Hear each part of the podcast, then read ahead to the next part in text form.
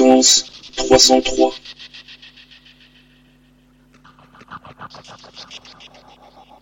Bonjour et bienvenue sur Fréquence 303.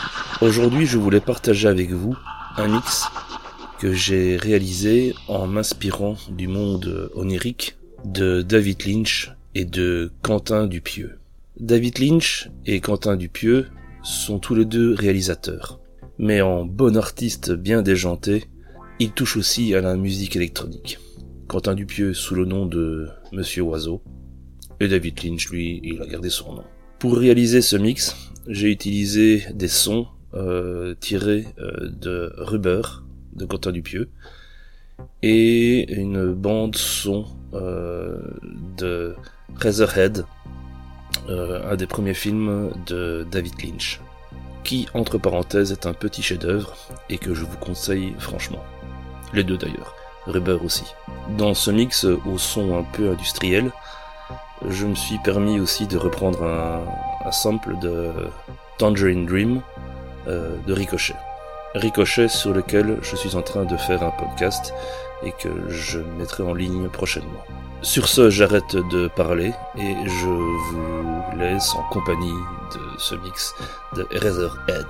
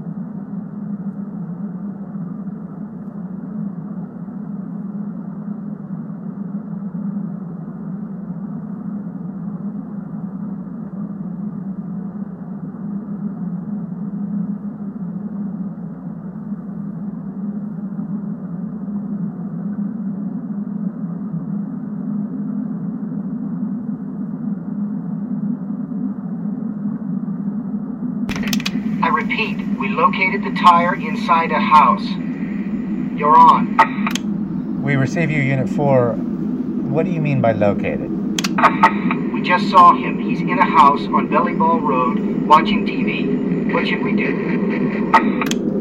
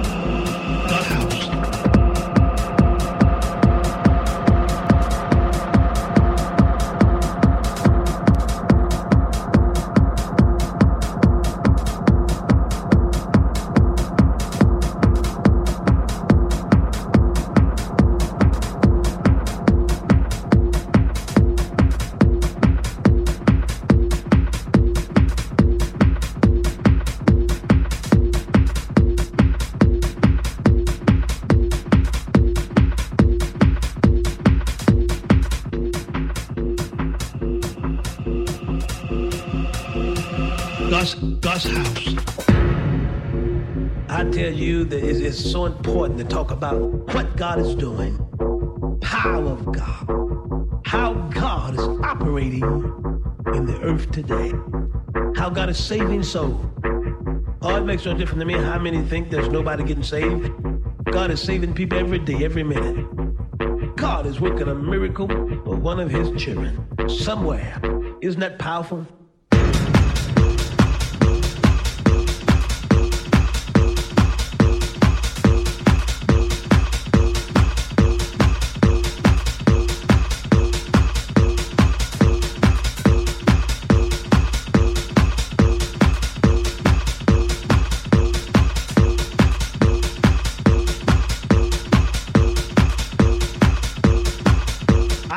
Excited.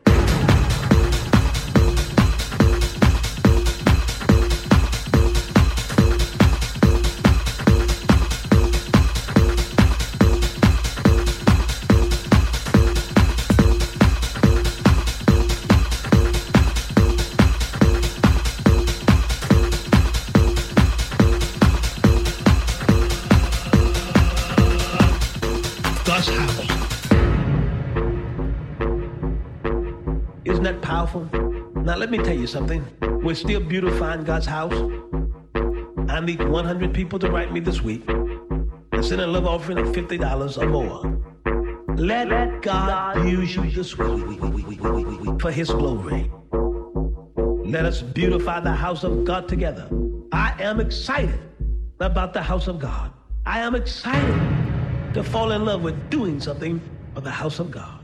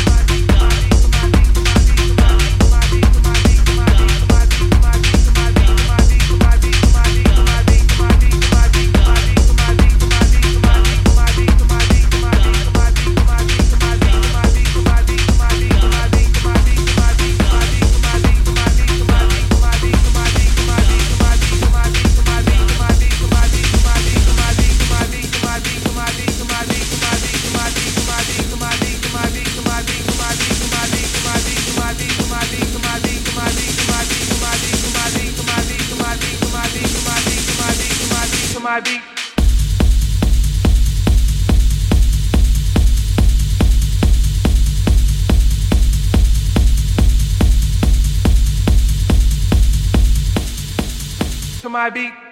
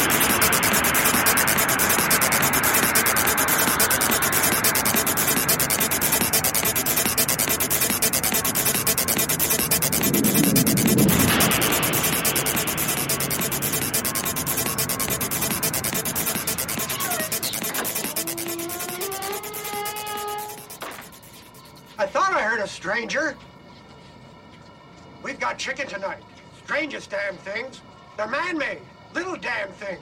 Smaller than my fist. But They're new. I'm Bill. Hello, I'm Henry.